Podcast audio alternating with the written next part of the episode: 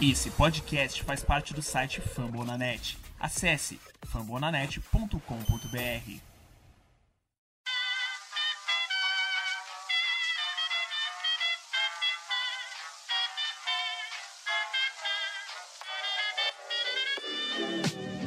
Mais uma rebatida forte. E ela tá fora daqui! Uau!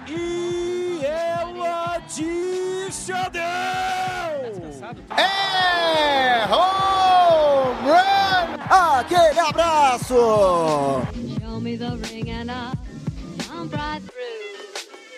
Salve, salve galera, fã do beisebol! Está no ar mais um episódio do Rebatida Podcast, o seu encontro semanal para falar sobre o esporte mais maravilhoso e democrático que existe neste planeta, o beisebol. Eu me chamo Felipe Martins, a voz por trás do Soxcast, e para este episódio 87 eu não estou sozinho, sempre em muito boa companhia na gabaritada bancada do Rebatida Podcast. Hoje estão comigo Natan Pires, seja bem-vindo, Natan. Fala Felipe, voltando aqui depois de muito tempo longe deste podcast de pessoas duvidosas, pessoas boas, que é o seu caso, duvidoso é o Guto aí que vem depois, mas mandar um beijo, um abraço, falar pra todo mundo seguir o líder que o Giants não, não caiu, né? É, pois é. E falando em Giants não cair, tem alguém aí que deve estar meio chateado, né, Victor? Seja bem-vindo, Victor Salviano. Obrigado, Felipe. Boa noite a todos. Bom dia, boa tarde, a depender do horário que vocês estão ouvindo isso. Vamos chegando, né, para mais um programa aí, mais um rebatida. A gente fica um pouco chateado porque a gente sabe que o time pode entregar mais, né? Mas eh, a gente confia no potencial, principalmente eu confio muito no potencial do meu time. E hoje vai comer.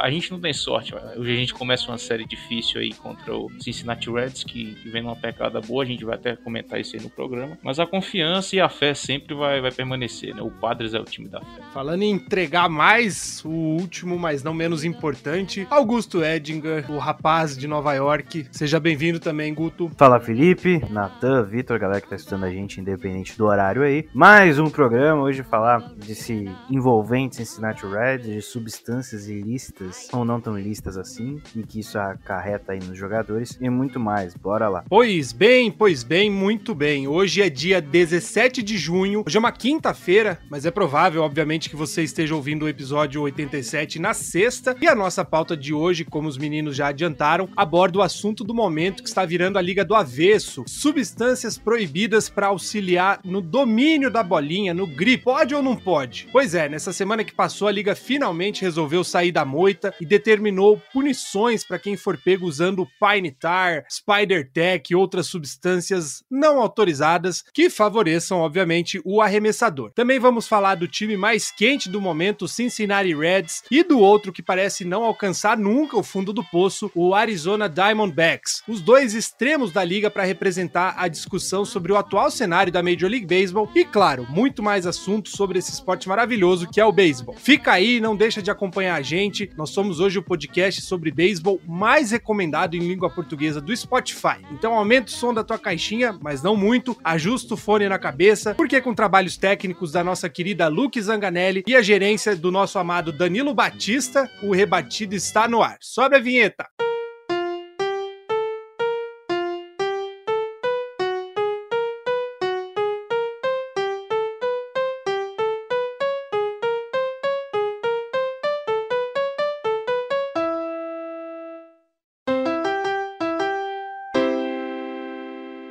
Lembrando que o Rebatida Podcast é uma produção da família Fumble na Net, esse gigantesco hub de cobertura esportiva em português. São dezenas de projetos sobre beisebol, sobre hockey, sobre basquete, futebol americano, feito por gente apaixonada por esporte e que acompanha o dia a dia dos times e da liga. No beisebol, nós temos projetos de 15 franquias atualmente, o que corresponde à metade da liga da Major League Baseball, mas sempre, claro, com espaço para mais gente. Hoje nós temos no ar podcasts Braves Shop Do Atlanta Braves, o Os News do Baltimore Orioles, o Soxcast do Boston Red Sox, o Cubs Cast do Chicago Cubs, que é o nosso estreante aí, o nosso calourinho, mas não tão novo assim, o KC Royals Brasil do Kansas City Royals, o Angels Cast do Los Angeles Angels, Dodgers Cast do Los Angeles Dodgers, o Twins para todos do Minnesota Twins, o Yancast do Guto sobre o New York Yankees, o Phillies Mania do Philadelphia Phillies, o Padres Cast do Victor Salviano aí sobre o San Diego Padres, os Gigantes do Beisebol com o o Nathan sobre o San Francisco Giants, o cast do marinheiro do Seattle Mariners, o podcast do St. Louis Cardinals e fechando essa lista incrível, o Lone Rangers do Texas Rangers. Além disso, nós também temos o Rebatida Podcast, que cobre o dia a dia da Major League Baseball, que vai ao ar duas vezes por semana, um episódio no comecinho aí na segunda-feira e outro na sexta. O show antes do show, que cobre o famoso pipeline, que é o caminho que os calouros percorrem até o topo da maior liga de beisebol do planeta. E recém-estreado aí, por enquanto, só o projeto, o, enfim, o episódio piloto, também temos o País do Beisebol, um projeto para cobrir o desempenho dos atletas brasileiros nas principais ligas do esporte pelo mundo. Ou seja, para você que é fã de beisebol, não falta conteúdo sobre o esporte. Por isso eu peço que você siga e assine o Rebatida Podcast no seu agregador favorito. Você pode encontrar a gente no Deezer, no Spotify, no Google Podcasts, na Apple Podcasts, pelo site Fambonanet, pelo Deezer, enfim, tudo quanto é lugar, na sua torradeira, na sua geladeira, no seu celular, você pode ouvir a gente, interagir com a gente. Você também pode encontrar os projetos pelo Twitter, falando em interação. Basta você seguir lá o arroba Rebatida Podcast e ficar por dentro de tudo que tem acontecido na Major League Baseball. Agora sim, vamos lá, vamos começar a bagunça de hoje. Vamos lá.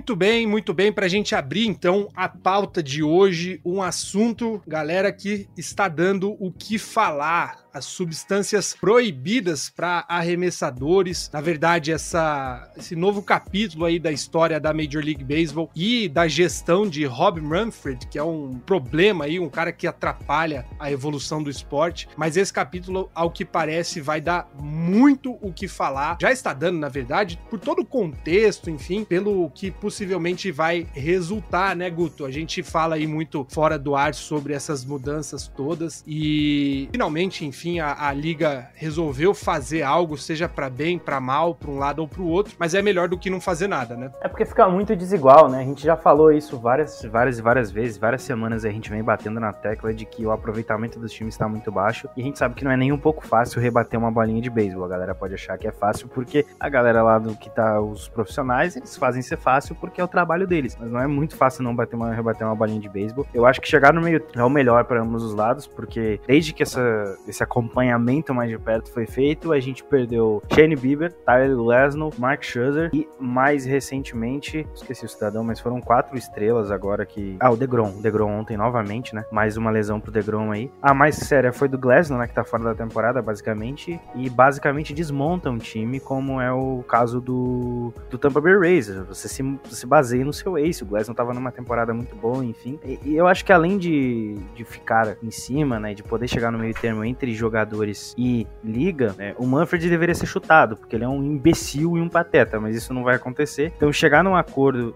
e no meio termo no uso dessas substâncias, acho que é, é a melhor solução, até porque tá usando isso há muito tempo, né? Não é de agora que os jogadores vão estão usando essas substâncias. Então acho que o meio termo é, é, a melhor solução. Só pra gente contextualizar, né, Guto, e até já daqui a pouco passando pro Natan e pro Victor, o contexto é que o livro de regras da Major League Baseball para 2021, especificamente para essa temporada, tem pelo menos duas passagens bem claras que dizem que nenhum jogador deverá intencionalmente alterar a bolinha com substâncias estranhas ao jogo e que o arremessador não deverá aplicar nenhuma substância estranha à bolinha ou à mão com a única exceção sendo a resina, que é uma, enfim, um, um produto, né, que a própria liga autoriza para quem acompanha aí o beisebol por imagens, né, é aquela almofadinha de pó que os arremessadores têm à disposição ao lado do montinho, é uma resina em pó. Ah, enfim, as reclamações, Victor, que deslancharam toda essa possível investigação, provável investigação a partir de agora, é o que a gente já falou várias vezes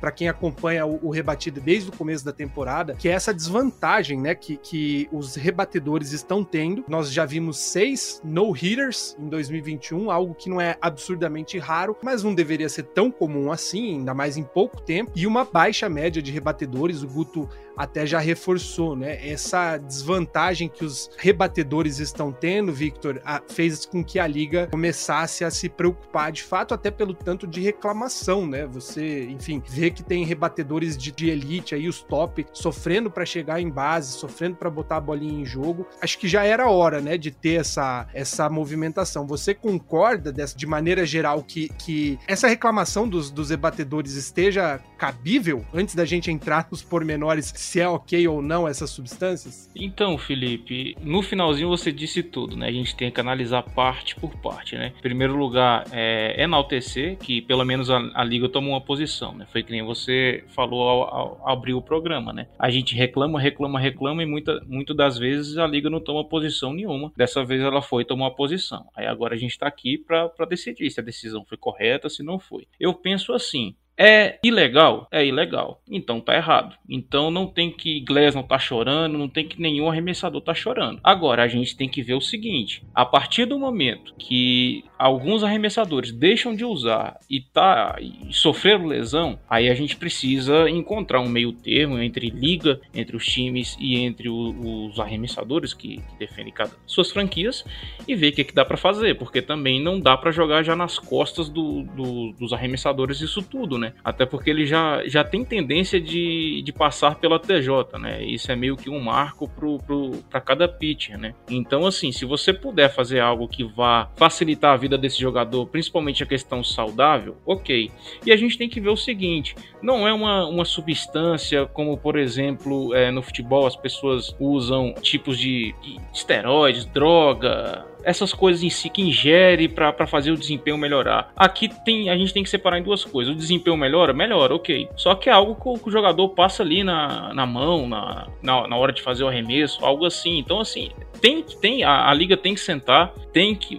Tá chegando aí também o CBA, né? O, do acordo coletivo aí. Não sei se os jogadores vão, vão, vão tomar posição sobre isso, mas eu, eu, acho que tem que ter uma conversa que, que possa ser que, que futuramente libere alguns tipos de. Como é que a gente pode falar? De, de substância para poder utilizar ali na hora de fazer o arremesso, né? Mas a, agora, o, na, na, minha opinião, né? Se é ilegal, é ilegal. Porque um exemplo, vamos fingir que eu, o Guto e o Natan somos arremessadores aqui. Eu não uso porque eu quero respeitar a regra, o Natan e o Guto usam e estão lá deslanchando, estão com números melhores que eu. Obviamente vão conseguir melhores contratos do que eu. Então, assim, acaba ficando chato e acaba ficando um negócio desigual, né? É, o próprio Guto é, gosta de trazer muito à tona que é óbvio que os jogadores evoluem e tudo, mas a gente tem um exemplo do Trevor Ball aí que nunca foi um pitcher de primeira linha e que de um ano para o outro, do nada, ele se reinventou e hoje é um dos melhores pitchers que está tendo aí. Então a gente tem que acompanhar isso de perto e aqui eu deixo parabenizo a liga por ter tomado uma posição, né? E se é ilegal, tem que coibir. Mas agora tem o outro lado que é a questão da lesão, a questão de saúde dos jogadores para poder sentar e decidir o que, que vai que, que vai vai fazer. Né? É, a gente vai entrar nessa questão aí da repercussão, né? Mas falando da, de fato da, da posição da liga, Nathan, a, a Major League Baseball anunciou no último dia 12, no começo dessa semana, que, enfim, faria esse crackdown que eles chamam, né? De, de repreensão, investigação e repreensão severa com quem for pego utilizando qualquer substância, né? No caso, a ideia é que eles vão dar 10 jogos de punição para um arremessador, obviamente. Na verdade, não só arremessador, mas principalmente os arremessadores, Nathan, que forem pegos utilizando. Na sua opinião, é cabível isso? É justo? Acha que a reclamação aí de alguns cabe também? O que, que, que é a sua visão sobre tudo isso? Cara, pegando um pouco ao que o Vitão ele fala sempre fora do ar aqui, fala com a gente nos grupos, que cada esporte tem o seu ápice, o seu maior espetáculo. No futebol tem um gol, por isso que ele até falou que não deveria ter impedimento milimétrico. Na MLB, a rebatida é o maior espetáculo do jogo, por mais que o Guto tenha dito que é uma coisa difícil, já vi até alguém comentando que a rebatida era a coisa mais difícil de se fazer nos esportes americanos, mais difícil que a de três, mais difícil que anotar um touchdown, então se dificultar ainda mais usando essas substâncias, eu acho que é. Você tá prejudicando a liga. Não foi quando o Barry Bonds usou asteroides e salvou a liga, né? Trazendo a competição de home runs de volta e a galera pra assistir da liga depois do tempo que estava em baixa. Então, eu sou a favor da liga apertar mais as regras em relação a essas substâncias, até porque não é tão legal. É, para quem tá começando a ver agora também, para pessoas. Eu pessoalmente gosto de alguns arremessos bem feitos, mas quando você tem muito auxílio para isso, eu acho que já não tá tão legal. A gente tava tendo no Twitter toda semana, muito pitcher jogando bem, que não era para estar tá jogando tão bem assim, então é bom dar uma olhada nisso. Felipe, até para pontuar o que o Nathan falou, que ele foi muito feliz no comentário dele, falou que ah, pô, não é legal. A gente que é um pouco mais cascudo no beisebol, a gente às vezes gosta, né, de um jogo, de um duelo de arremessadores, mas para quem tá chegando hoje no esporte, eu mesmo às vezes convido alguns jogadores, alguns amigos, né, para assistir o jogo comigo e tal, e eles comentam, pô, mas que jogo chato, não tá tendo rebatida, não tá tendo nada. Então, tipo assim, isso acaba também atrapalhando um pouquinho as pessoas novas que estão chegando no esporte, porque ela quer ver a emoção, ela quer ver o cara correr pro plate, ela quer ver o home run, ela quer ver as rebatidas. Né? Até porque o cara que tá começando a ver agora, ele não sabe a diferença de uma splitter por uma slider, por uma chain, por uma circle, então fica difícil. Eu acho que o apego pelos arremessos você vai adquirindo com o tempo que você vai assistindo o esporte e você vai entendendo mais a interação de um pitcher com catch, os arremessos, então acaba não atraindo tanta gente. A MLB, a gente até comentou um tempo atrás, tá querendo trazer mais espectadores porque perdeu a posição de segundo esporte de audiência para NBA. É essa questão de audiência, né? O, foi mencionado pelo Nathan quando o Barry Bonds é, jogava, até um pouco antes, né? Já nos anos é, 70, 80, enfim, que a liga era bem carregada, né? De, de atletas fazendo uso de esteroide. Na época, pelo menos, no contexto em que, em que isso tudo aconteceu, ajudou muito a popularizar o esporte, né? Numa época em que os Estados Unidos careciam um pouco desse, desse tipo de entretenimento. Até essa corrida com, entre o Mark Maguire e o Sammy Sousa, os dois notadamente aí dopados, mas que elevaram a briga de home runs, né? O recorde de home runs um outro patamar, Guto. Mas é, é de, de fato um negócio polêmico, né? Você comentou aí dos atletas machucados a gente teve quatro dos principais arremessadores desse ano, na verdade não só desse ano, né, dos últimos anos, mas principalmente esse ano, os caras que estão no topo tiveram lesões, não necessariamente a gente, pelo menos ainda não consegue ter uma definição se de fato foi a bolinha que afetou, mas pelo menos um, que foi o Glasnow, reclamou que o fato de não ter a substância faz com que a lesão possa, enfim, influenciar, né, Guto? Mas aí entra essa essa, questão. Será que de fato é um, um fator crucial para lesionar ou não lesionar? Ou pode ser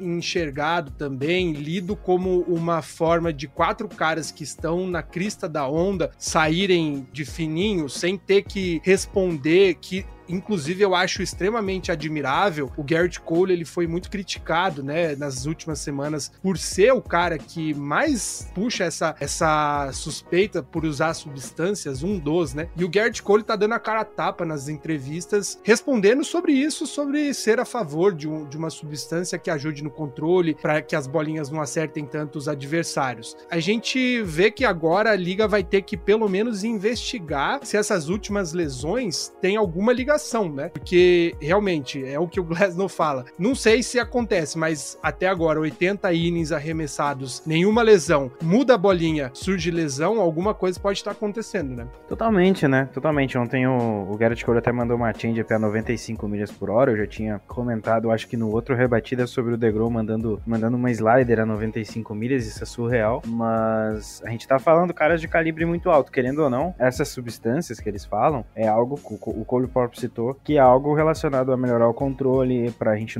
pra não perder tanto a, a questão de, pô, o cara mandar uma, uma bola muito rápida, e a gente sabe que o Cole manda bola rápida sempre, é o, o principal arremesso dele. E aí, às vezes, perde um pouco do, do jeito ou, ou, do movimento, e aí pode atrapalhar na hora de acertar o. de até acertar o jogador, ou, ou errar a zona de strike, ou arremesso errado. Há pouco tempo, ele tem. Ele fez um primeiro mês de temporada fantástico, né? E Tô, tô, levando como exemplo porque acompanho de perto. No segundo mês, o, o, rendimento dele já caiu, que foi quando começou a galera a falar dessa questão das substâncias e tal. Ó, ó, já, já voltou a atuar em alto nível, só que a gente tem que ver até onde isso tem a ver com essas substâncias. Como eu, como eu falei, eu acho que o meio termo é, é a solução. Eu sei que tem gente que é contra as substâncias, mas, cara, isso já tá na liga há muito tempo. Não vai ser agora que, o, que, o, que a liga vai conseguir mudar. A gente não tem um comissário decente, como eu já, como eu já citei anteriormente, é um pateta. Então acho muito difícil conseguir mudar essa situação. Eu sei que a substância ela faz com que o jogador melhore o desempenho, só que e, e tem vários jogadores tirando, tirando proveito disso à torta e a roda. É só você ver a rotação do Giants, né? O Nathan pode falar melhor, mas desculpa, nem, nem todos ali são, jogam daquele nível. O Gavin Gaussman é um bom arremessador, é um bom arremessador. Agora, tem alguns ali que estão atuando até acima do nível demais, como por exemplo o Desclafani. Ele não é um arremessador para jogar no nível que tá jogando. Então, muitos jogadores se aproveitando disso. E aí, quando você tira isso, o rendimento obviamente cai. É questão que vai ser trabalhada ainda, eu acho que não vai resolver tão cedo e tão fácil. É, não só os do Giants, né? Eu vejo até pelo Red Sox, houve essa polêmica, né? De você olhar aí no começo do ano, ou pelo menos até alguns dias, a gente ter quatro caras, pelo menos, jogando muito bem pro que era esperado deles, né? E do nada, quando começaram os comentários, o Red Sox teve aí uma desandada geral dos arremessadores. No caso do Red Sox, a gente percebeu, pelo menos por estatísticas, que não teve muita alteração no spin, né? No, no giro da bola, que é o que de fato essas substâncias afetam, né? Ela dá mais grip, mais força, enfim, contato da mão do jogador com a bolinha, o que faz com que ele consiga melhorar a, ou aumentar a quantidade de giros e aí o efeito da, das bolinhas. Mas tem muito arremessador esse ano que tá se destacando bastante. Claro que, como o Vitor falou, você tem atletas que evoluem com o tempo, mas essa bola, principalmente pelo Trevor Bauer, Vitão, ele já falava no ano passado, né, que quando começou a, a falarem, né, de possibilidades de, de cheating na liga, né, de, de, de, alguém estar roubando, ele já falava de, de uma questão de substâncias, né, então que aumentaria muito o, o giro da bola. A gente vai ficar sempre nesse bate e rebate de, ah, é, deve ter, não deve ter, deve ter, não deve ter. O fato é, esse ano especificamente, nós estamos vendo uma liga se preocupar com a desvantagem que rebatedores, e não são os ralés, né, não são os medianos, os do topo também estão sofrendo para cons conseguir colocar a bola em jogo e os, jo os jogos, as partidas, elas tendem a ficar menos atrativas, como vocês comentaram, principalmente para novos fãs, porque o ápice do jogo, que é a rebatida, que é o home run, não tá acontecendo com tanta frequência. Aliado a isso, nós temos a oficialização de que a bolinha foi alterada, né? A gente já comentou isso isso no rebatida. As costuras da bola estão mais altas para que ela viaje menos, né? Quando as rebatidas são mais longas. Isso para tentar suprir uma, um, uma reclamação que teve em relação a 2019 e 2020, que havia muito home run na liga, né? Atingiu níveis absurdos. Então houve essa alteração, mas o incômodo da liga é que tem arremessadores fazendo uso abusivo de uma substância que, como vocês também falaram, já é utilizada na liga desde sempre. Nem a gente comentou fora do ar, né, Victor, que ninguém chega na Major League Baseball e começa a usar isso. Isso é uma cultura que é trazida das ligas menores, das ligas de rookies, que o, que o Pine Tar, enfim, o Spider Tech auxiliam nesse grip. Mas, usado em, em abuso, não só melhora o grip para que você controle melhor a bola para ela não sair de fato do controle, mas você vê aí os caras, The Grom, você vê o, os caras que conseguiram no-hitter, próprio Cole, né? Né? Enfim, fazendo jogos absurdos, fora da, da, da média. Ou a gente tá vendo realmente uma revolução no beisebol em que os arremessadores vão, vão tomar a frente. Mas aí, Victor, eu te pergunto, o que, que a gente tem de solução, então? A ideia é legalizar substâncias, criar uma, uma baliza dizendo o que, que pode e o que, que não pode. A ideia é proibir mesmo, senta punição em quem for pego usando e a gente ignora esse chororô de alguns. O que, que você acha que, que é o caminho a partir de agora? É mais ou menos por aí no, no que você disse. Senta e peraí, da mesma maneira que, que a resina que você muito bem trouxe pra gente, ela é legalizada, os jogadores podem usar, fazem uma listinha, né? Opa, peraí, isso aqui pode, isso aqui não pode, isso aqui pode, pode, pode, igual a lista antidoping que tem pro, pros outros esportes, faz uma, uma listinha do que pode e do que não pode. Mas aí fica complicado também você fiscalizar, né? Como é que o árbitro ali vai, vai saber o que é e o que não é, né? Que às vezes só aparece o, o produto ali. Mas eu acho que a liga tem que tomar uma iniciativa assim, não acho que vai ficar, não acho que tem que ficar só na resina. Os, os pitchers precisam sim ter um, ter um, um produto para facilitar sua aderência na bola na hora de arremessar, mas também não pode ser é, da maneira que, que era, né? Que uns usava, outros não usam, e aí a liga fecha o olho e vamos levando, vamos levando, até que pegou uma comoção meio que aí populacional, né? As pessoas começaram a reparar, começaram a enxergar e chegaram até a levantar boatos de que o Debeck estava usando bolas umidificadas para lançar e bolas secas para rebater. Então, assim, fica muito disse-me-disse. Então, mais uma vez, eu tiro. A gente reclama tanto que a liga não se posiciona, que a liga não faz isso, não faz aquilo. Critiquei quando ela fez a mudança do All-Star. E agora eu tiro meu chapéu por ela ter tomado uma posição e ter proibido, né? E avisou: a partir de agora vai ser assim. Só que eu acho também que não é para morrer aí. A liga tem que sentar, tem que ouvir os seus jogadores, principalmente os pitchers, para eles poderem conversar e aí levanta dado, faz, cara, faz uma reunião, apresentação de dados, isso, aquilo, e aí eles acham meio termo do que possa ser legalizado para eles utilizarem e o que não pode. E aí vai, vai, vai ser um, um negócio que vai melhorar para todo mundo, porque também não adianta você proibir e você deixar os seus jogadores lá correndo risco de, de, de se lesionar, né? Tá o exemplo aí do, do Glasnow, a, nunca vou esquecer, início da temporada, quando o Snell saiu do, do, do Rays, o próprio Guto falou, pô, vai ficar complicado para eles porque o ace dos caras agora vai ser o Glasnow. E aí o Glasnow veio, surpreendeu, jogando muito e tal, e agora o Rays perdeu seu principal pitcher, né? Então, assim, também não acho que, que, que, é por aí. Ah, proibiu, acabou. Não. Tem que entrar um meio termo, vamos estipular o que pode e o que não pode. Natan, você que foi o que se pronunciou favorável a essa punição, eu acho que eu vou na, na mesma linha que você, considerando que é algo tem mesmo que punir, mas eu não discordo um pouco, talvez, do Victor e do Guto de um meio termo com legalizar uma substância. A gente conversou hoje no, durante a tarde, né, sobre a possibilidade de mudar a cara do jogo, né? Logo depois do jogo entre Red Sox e Atlanta Braves ontem, na verdade foram dois jogos depois dessa polêmica toda em que os dois times anotaram corrida e rebatida a rodo. O jogo de ontem durou 4 horas e 20 minutos praticamente, 15 minutos. jogo muito longo, com muita corrida e que os dois lados tiveram problemas com os arremessadores que supostamente acreditaram a essa questão da, das substâncias não estarem lá para os atletas poderem ter mais grip na bola. Você acha que a, a solução pode caminhar para mudar a cara do jogo em como os arremessadores atuam? Talvez jogar menos para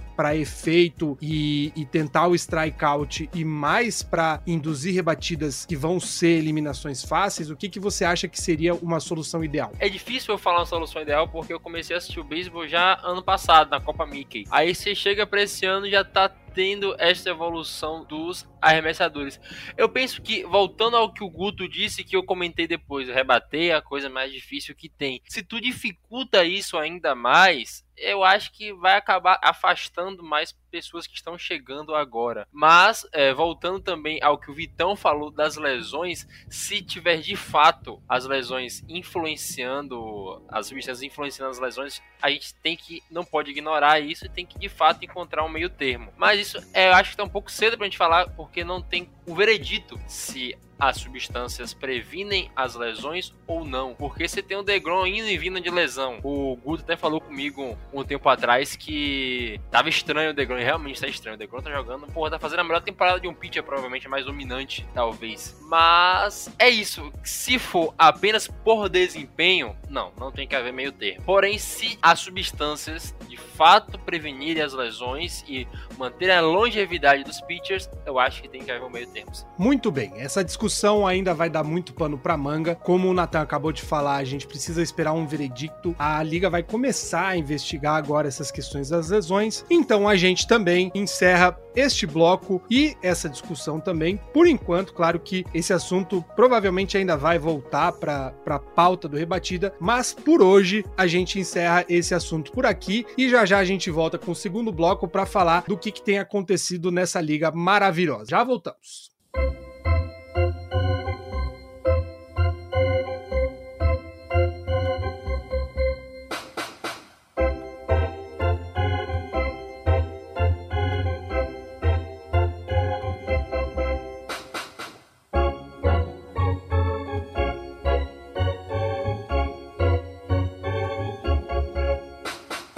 Muito bem, muito bem. Estamos de volta para o bloco número 2 do Rebatido 87 e falando sobre time que está voando. Já vou jogar direto para o Victor Salviano, que é a próxima vítima aí do Cincinnati Reds. Reds que venceu as últimas seis, se eu não me engano, é um dos times mais quentes aí da, da, da liga, junto com o Oakland Athletics e com o New York Mets. Acho que são os, os três times que venceram as últimas seis partidas. Mas Cincinnati, Victor, tem aí essa marca de ter varrido o Colorado Rockies, que não é grande mérito, embora Padres tenha sofrido aí para jogar contra o Colorado Rockies, mas você mesmo mencionou, o Reds varreu o Milwaukee Brewers, coisa que não acontecia já fazia um tempo, né? Pois é, o, o Brewers não era varrido em casa desde 2016, cara. Então isso mostra a, a competência que o, o Reds é engraçado, né? Começou muito bem, aí o pessoal prevendo vai cair, vai cair, vai cair, e tá aí, né? Tá brigando, não tem uma rotação muito boa, mas o ataque tá carregando o time dos caras, né? Dos últimos 15 jogos foram 13 vitórias. Difícil prever alguma coisa. Por incrível que pareça, eu tava brincando no grupo do WhatsApp dos torcedores do Padres, eu tô confiante pra esse tipo de jogo, porque o, Padres gosta desse tipo de jogo, a gente tem um time forte e vai ser a abertura de Petco Park vai abrir 100% da, da, capacidade, né? Mas focando no, no Red, se eu não me engano, eu tinha visto uma, uma estatística hoje, é, me preparando para o programa, acho que são mais de, são quatro ou cinco jogadores que tem mais de, de 10 home runs. Então isso mostra o, o, o poderio ofensivo que o, que o Reds tem, né? E isso sem contar que, se não, se não estou enganado, minha memória não me trair, Mike Mustakas ah, tá na injury list. Então isso também dá um. Se ele realmente estiver lesionado, isso também prejudica um pouco o ataque do Reds, que, que entre aspas, não tá sentindo muito isso, né? Porque realmente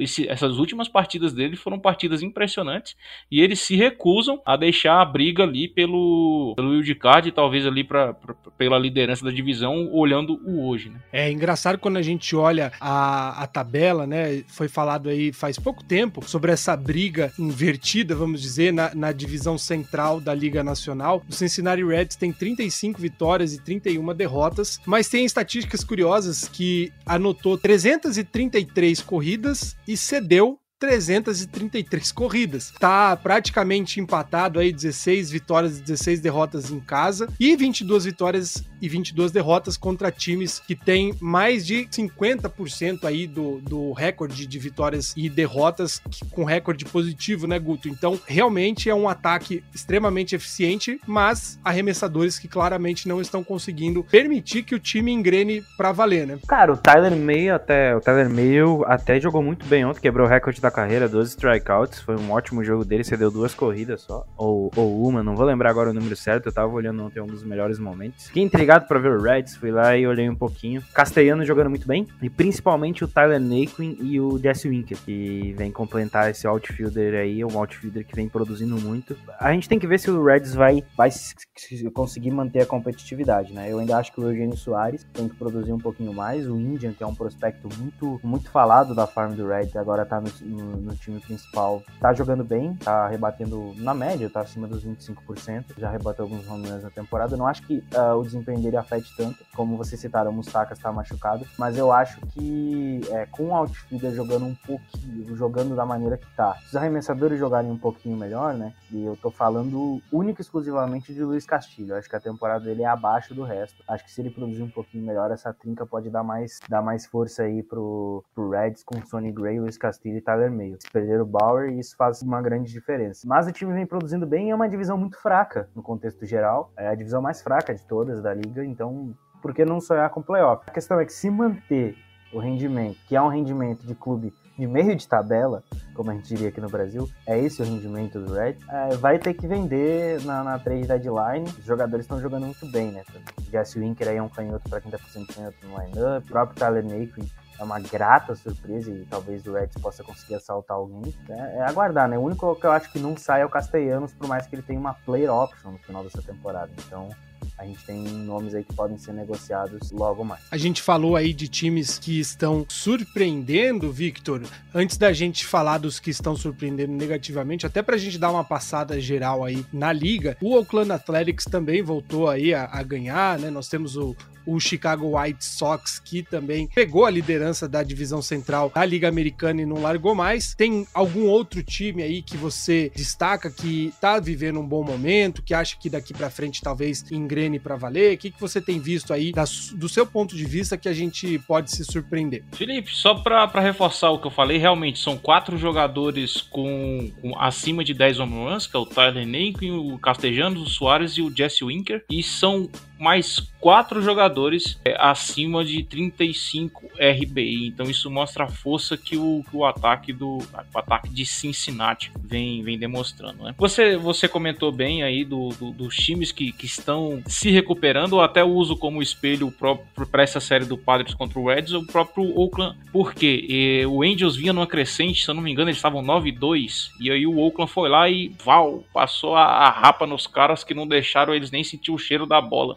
Então o beisebol é muito isso, né? o beisebol é muito cíclico. Uma hora você tá embaixo, outra hora você tá lá em cima. Isso vale pro, pro, pro, pro jogador, isso vale pro time. E, e assim a, a, gente tem que entender, né? O beisebol, diferente de outros esportes, é jogo todo dia. É, são 162 partidas. Você cruza o país para enfrentar uma série lá e, cara, e você viaja e é hotel. E isso vai te cansando, tanto fisicamente quanto psicologicamente. Isso tudo a gente tem que pontuar. Sobre os destaques positivos, cara, em si, tirando esses que você mencionou, talvez eu coloque aí o próprio Chicago Cubs, né, também, que, que deu uma. que vem numa, numa crescente muito boa é, recentemente. E eu, na minha, pelo que eu pude perceber, é, acrescentando aos times que você mencionou, eu incluo aí o, o próprio Chicago Cubs, né, que muita gente também. O Tampa Bay Rays teve aquela sequência maravilhosa e agora perdeu o Glasnow, vamos ver como vai se portar, mas o, o ataque vem, vem, vem segurando bem também. E o, o Chicago Cubs, que muita gente colocou que, que não ia brigar pro wildcard, não ia brigar por nada, mas cara, chega uma hora simplesmente que a gente não pode fechar os olhos e falar, ah, vai cair, ah, não vai produzir, porque a gente já está em junho, falta aí pouco mais de 13, 14 dias pra gente chegar em julho, e aí julho, agosto é quando as coisas começam a se desenhar, mas a gente não pode fechar o olho pro que o Giants vem fazendo, pro que o próprio Chicago Cubs vem fazendo, o Cincinnati Reds vem fazendo, porque são equipes que ninguém dava nada, que começou muito bem, até mesmo o Boston Red Sox, né? E, a, e as pessoas falam, ah, não vai ficar, não vai ficar, vai cair. Pá, vai cair que hora que vai, vai, ah, que hora que a gente vai falar, aliás, que hora que a gente vai parar de falar que vai cair, né? Porque uma coisa é o que a gente tá falando, outra coisa é o que tá acontecendo, né? Então fica aqui o, o meu destaque porque esses times vêm fazendo, né? Não eram cotados no início de, de, temporada, o Red Sox até por muito por muita falta de talvez de, de animosidade nossa, né? Quando eu digo nossa, eu falo da equipe em si, do, do rebatida, a gente é uma equipe. E de resto, cara, o que o Giants, o Chicago Cubs Cubs, o próprio Cincinnati Reds também vem produzindo aí. Pô, hoje o St. Louis Cardinals é o quarto da divisão, cara. Isso é uma coisa inimaginável se você começar, se a gente fosse fazer o bold prediction hoje da, da temporada, né? O opening day amanhã, e aí?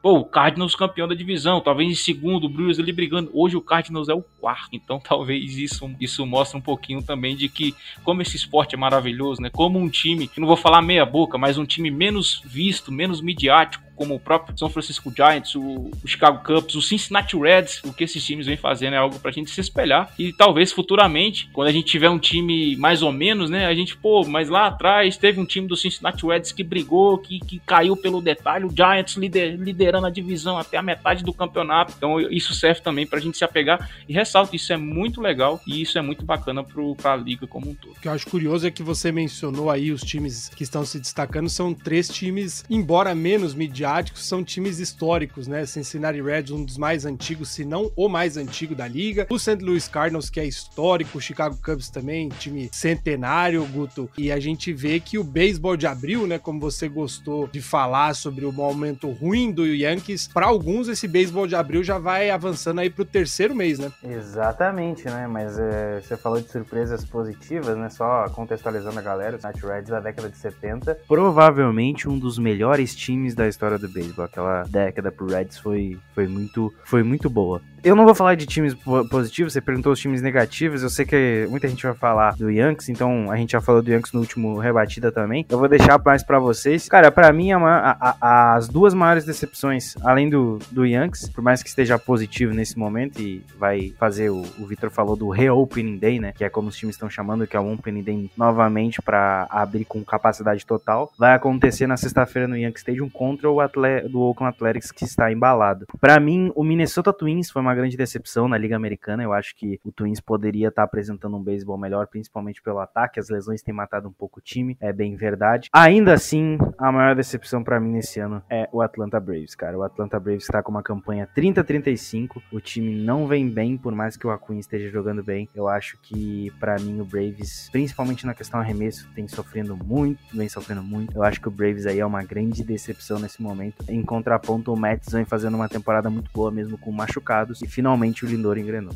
A gente falou sobre times que estão indo bem, mas adiantamos lá no começo que fala, falaríamos sobre um time que não está jogando nada bem e ninguém melhor para falar de um rival de divisão, né, Nathan? Mas um detalhe importante que o San Francisco Giants, o time que o Nathan acompanha, torce e é apaixonado, é o time que menos cedeu corridas nessa temporada. Aliás, segundo menor, né, que o primeiro é o New York Mets, mas dentro da divisão, o líder da divisão San Francisco Giants. O que você tem a dizer sobre o Arizona Diamondbacks, Nathan, que é o time que não só o que mais cedeu corridas, são 385 corridas contra o Arizona Diamondbacks, mas é o time com o pior recorde nesse momento, tá pior que todos os outros times em reconstrução e tá numa sequência terrível. São 13 partidas consecutivas com o grande L lá de derrota, Nathan. O que, que você tem a dizer aí sobre esse ritmo ferrado aí que Arizona Diamondbacks está enfrentando? Pô, Felipe, eu começo com uma pergunta. Mad Boom, meu filho, onde você foi se meter? Time horroroso esse time do Diamondbacks. Os caras estavam ganhando de 7 a 1 da gente, tomaram uma virada, um Grand Slam de As. Inclusive, enquanto você falava, a gente acabou de bater um home run neles, enquanto gravamos o podcast. E esse time do Diamondbacks, é, ano, temporada passada, já botavam ele como terceiro da divisão. Essa temporada eu vi gente botando como terceiro da divisão também. O time tem alguns talentos para de fato ficar ali no meio, brigar até com a gente, mas o time simplesmente é horroroso. Eles praticam anti-baseball crime a bolinha, o que esses caras estão jogando ultimamente, pô da primeira série, quando começou logo, eles deram trabalho pro Padres. Padres perdeu um jogo pra eles, inclusive. Aí depois o Diamondbacks fez uma sequência, eu acho que de oito vitórias, sete vitórias seguidas. Chegou a estar positivo. Foi uma época na divisão que tava todo mundo positivo, menos o Rockies. E do nada voltaram a praticar o anti-baseball, como eu falei. Então, esse time do D-Backs viveu alguns altos e baixos na temporada, só que os baixos estão mais constantes e mais longos do que eventualmente esses altos. A gente tá. O Garner, inclusive tá machucado, mas já não vinha sendo o Madison Bumgarner que ele foi contratado para ser, né? Só um, uma passada rápida aqui, antes do provavelmente o Vitão também falar do X, né? É que você comentou que a gente é o time que é o segundo que menos cedeu corrida. Eu não tenho esse número aqui, mas a gente é o líder de home runs na National League. E a média que a gente já teve na temporada passada foi a melhor média da história do Giants em home runs. Essa temporada está se encaminhando para talvez bater o recorde histórico da franquia. É, eu coloco o San Francisco Giants como o time mais surpreendente até agora. Claro que a gente ainda não chegou na metade da temporada. San Francisco Giants liderando com um pouquinho de folga aí, uma divisão que todo mundo colocava como de dois times apenas, Dodgers e Padres, né, Victor? Mas, o continuando falando aí do Arizona Diamondbacks, a gente tem registrado que a maior sequência da história, desde que a liga passou a esse formato de duas ligas, né, Liga Nacional e Liga Americana, a maior sequência de jogos perdidos pertence ao Philadelphia Phillies de 1961. Phillies com 23 jogos seguidos de derrota. Você acha que a Arizona Diamondbacks vai bater esse recorde ou será que eles logo logo melhoram? É uma boa pergunta, viu? Porque se você olhar os próximos jogos da tabela que, que eles vão enfrentar é o que? É o Giants agora que provavelmente vai varrer eles. Aí eles vão pegar o Dodgers, aí vão pegar o Brewers e vai pegar o Padres. Então, assim, o Padres hoje tá aquele. tá meio meh. Só que eu tô confiante que nessa série contra o Cincinnati Reds a gente vai conseguir fazer alguma coisa. E depois a gente vai pegar o Dodgers. Lembrando que entre Padres e Dodgers só aconteceu o jogão até agora. Então, assim, tem tudo para bater aquele recorde, né? Porque se você olhar os adversários que eles vão enfrentar, e pelo que o time vem produzindo, é, é algo inimaginável. Mas é, eu, eu, eu, gosto de, Eu até comentei isso no último Padres Cast. Que esse negócio de que tem muito torcedor que tá chegando agora, e ele acha que, que varrer todas. que vai varrer toda a série. Cara, isso é algo praticamente assim, isso não é muito normal. Normal é você vencer a série. O negócio de ficar varrendo toda a série, isso é algo assim, que é um pouco complicado você ficar prevendo, né? Mas o, o que o Backs vem fazendo fazendo aí, bicho, é, é algo que eu não. Nem, nem, na, nem nos meus mais sombrios tempos de San Diego Padres, o time ali de 2014, 2015, 16, minha nossa senhora. Nem aquele time ali conseguiu me, me decepcionar assim. Eu participei de um gigante do beisebol com o Natan, que eu colocava o Debex ali como quarto, né? A diferença do Debex pro Rocks é que o Rocks tem ali o Trevor Story, tem o Blackmon que ainda produz bastante, e o Rocks faz, faz valer o seu mando de campo, né? É um time muito forte jogando em casa. O Debex nem jogando em casa não tá conseguindo ser forte, cara. Então, assim, se você não consegue jogar jogos decentes em casa, hoje a campanha do Debex em casa é 11-19. Pô, aí fica complicado, né? E como visitante tá 9 de 30. Putz, aí não Bicho, não tem. Eu, eu gostaria muito de, de, de, mandar um abraço aqui se tiver algum torcedor do, do Debex ouvindo, porque eu me solidarizo com você. É, quem já esteve lá por baixo sabe como é angustiante, mas devo dizer que essa angústia aí eu acho que ninguém previa. Enfim, Victor, antes da gente caminhar para o fim, aproveitando a sua participação, como que andam os, enfim, duelos aí, a classificação para as Olimpíadas de Tóquio? A gente falou há uns dois episódios mais ou menos sobre o pré-olímpico, você trouxe algumas informações então é hora para a gente aproveitar aí para atualizar o que, que a gente tem sobre o pré-olímpico de beisebol. Então, muito bom você ter esse espaço aí pra gente poder falar pro pessoal, né, que, que beisebol, existe beisebol fora da, da Major League Baseball, viu, galera? E é, e é, legal de assistir também, tem muita liga interessante, a ESPN tá transmitindo a, a Liga Mexicana de Beisebol, né, então também vocês conferem. O, aí, o que, que que aconteceu? Tava rolando, na época que a gente fez o programa, estava rolando o, a fase qualificatória aqui da América, e pra surpresa de todos, os Estados Unidos com, ganhou a vaga, né? Então, hoje classificado para a Olimpíadas de Tóquio, temos México, Estados Unidos, Israel, Japão, Coreia do Sul. São seis vagas. Está faltando uma vaga que vai vir da, reper, da repescagem internacional. E quem é que vai disputar essa repescagem? Venezuela, República Dominicana e a seleção dos Países Baixos, né? Ou Holanda, mas o certo é falar Países Baixos, né? Vamos, vamos se atentar e se puniciar nisso aí também. E aí, como que vai ser esse formato de disputa, né? Já que China e Taipei desistiram, não decidiram que não iriam mais tentar correr a a essa vaga. Vai ser um triangular entre essas três equipes. O, a equipe que vencer mais jogos já vai direto para a final. As outras duas vão disputar um playoffs ali entre elas. E aí vai pro quem vencer enfrenta a equipe que somou mais pontos na primeira fase. E quem se sagrar o campeão desse, desse dessa repescagem consegue a vaga para as Olimpíadas de Tóquio. Lembrando que a, principalmente seleções da República Dominicana e da Venezuela vão ter os reforços de jogadores que estão atuando no na, na Liga Profissional do, do México. Como o torneio vai ser disputado em Puebla, que é um, uma cidade do México, algumas equipes facilitou essa liberação, diferentemente da MLB. Então, alguns desses jogadores vão poder somar com a, as suas seleções e tentar chegar na, nas Olimpíadas. Lembrando que existe a restrição, né, Victor, que jogadores que estão em elencos ativos da Major League Baseball não são chamados, não podem ser chamados para seleções e por isso a gente não vê os principais destaques da Major League Baseball, mas é uma oportunidade de ver em ação os prospectos, né? Hoje, inclusive, o Red Sox anunciou aí que pelo menos três da base, inclusive o Johan Mises, que é um dos que está mais quente aí dos três times das categorias de base, vai defender República Dominicana nesse triangular final. E Victor, qual que é a tua expectativa aí? Quem que você acha desses três entre Países Baixos, República Dominicana e Venezuela? Quem que você acha que passa? Muito bem lembrado essa, essa informação que você trouxe, Felipe. E, e outra coisa, galera, é, é, é, transmitido gratuitamente no YouTube, viu? Vai no, no, no, no Twitter ou no site da. Agora me, me fugiu o nome em inglês, mas é da, da, da WSBC, se eu não estou enganado. E lá vai ter os links, tudo direitinho, os jogos são transmitidos gratuitamente. Então, Felipe, a República Dominicana e a Venezuela são os países mais fortes, né? Que, que, que vão participar dessa repescagem, mas eu não descarto a seleção dos Países Baixos, porque lá existe uma liga profissional, é uma liga forte dentro da Europa, não se equivale à Liga do México, a, talvez à Liga da Venezuela, mas é uma liga que possui jogadores decentes que, po que pode sim atrapalhar os sonhos da República Dominicana e da Venezuela. É óbvio que se jogadores da MLB fossem liberados, a briga ficaria entre República Dominicana e Venezuela.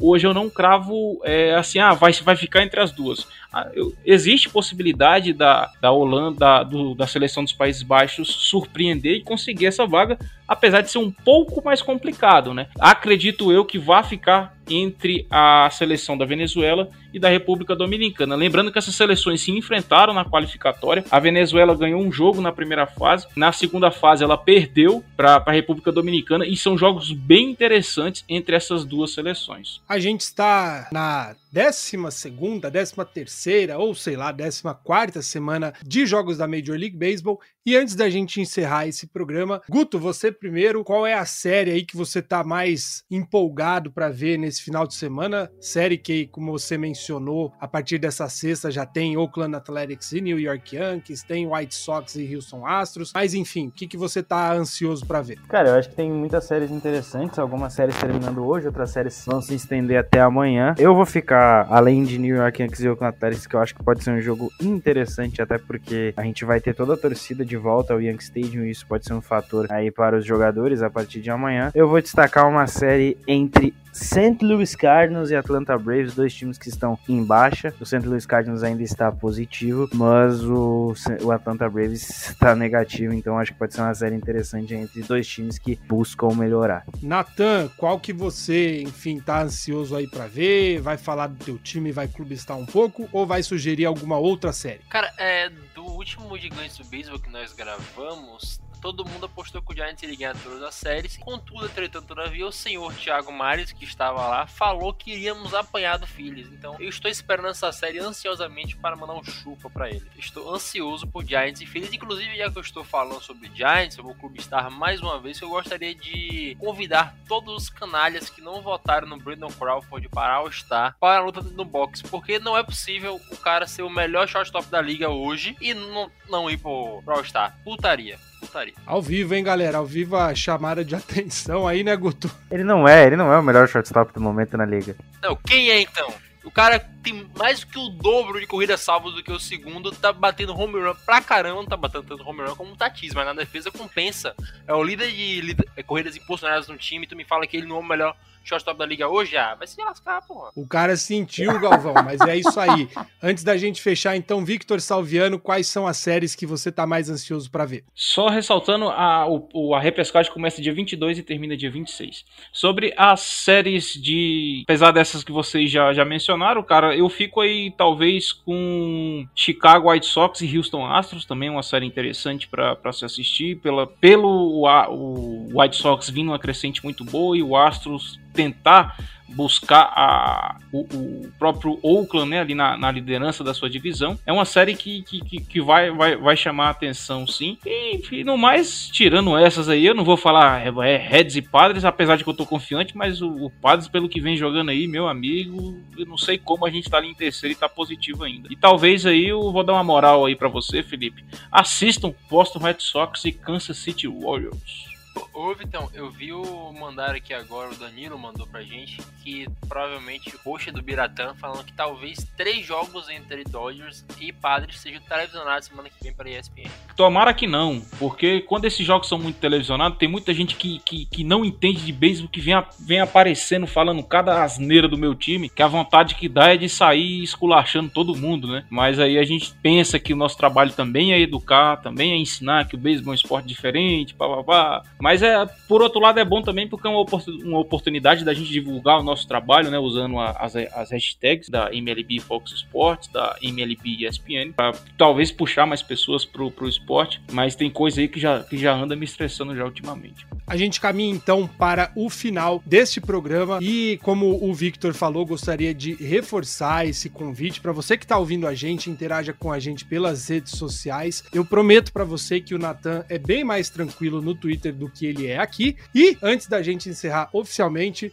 Natan, muito obrigado aí pela sua participação. Fique à vontade. Cara, é, pode deixar no Twitter, inclusive, eu faço edições com Barões da Pisadinha quando o Giants ganha, ou seja, todo dia. Então podem me seguir lá que eu estou tranquilo quando eu não estou na presença desses cretinos como o Guto e o Vitor. Eu sou uma pessoa muito melhor. Um beijo para vocês, obrigado a quem escutou até aqui. Augusto Edinger, muito obrigado aí pela sua passagem novamente pelo rebatida do final de semana. Grande abraço para você. Valeu, Felipe, Natan, Vitão, galera que tá assistindo a gente até agora segunda, terça-feira estamos de volta aí com mais um Rebatida. E, e é isso, arroba Yankees Brasil no Twitter. Não deixe de seguir, não deixe de seguir o Rebatida Podcast lá que você vai saber tudo sobre os principais podcasts da família Fambonanet sobre beisebol e sobre todos os esportes americanos. É isso. Victor Salviano, mais uma vez, muito obrigado pela sua companhia e pelo seu conhecimento. A gente se vê. Obrigado, Felipe. Sempre um prazer participar do programa, ainda mais sobre a sua condução, né? Referente às críticas do Natan aí. É, cara, é um sujeito sem finesse, sem decoro, sem garbo, elegância. Então fica complicado dividir a bancada com, com pessoas dessa, desse, desse linguajar, né? Mas aqui fica o meu abraço. Dessa estirpe, né? Isso, fica, fica aqui meu abraço ao Guto, fica aqui o meu abraço a você. A gente encerra por aqui o Rebatida 87, agradecendo a sua audiência, a sua companhia. E fique ligado nas nossas redes sociais, porque nunca se sabe quando pode surgir o podcast do time que você torce e ainda não está aqui. Só um aviso que o Danilo pediu para dar, que em 87 ele pediu para ratificar que era do esporte. Mas isso é óbvio, né? A gente não deveria nem precisar repetir essa informação. Justiça seja feita. Está feita, Danilo. A gente atende o chefe quando ele pede. Na semana que vem a gente está de volta. Até lá, um grande abraço, fique com Deus. Abraço, até!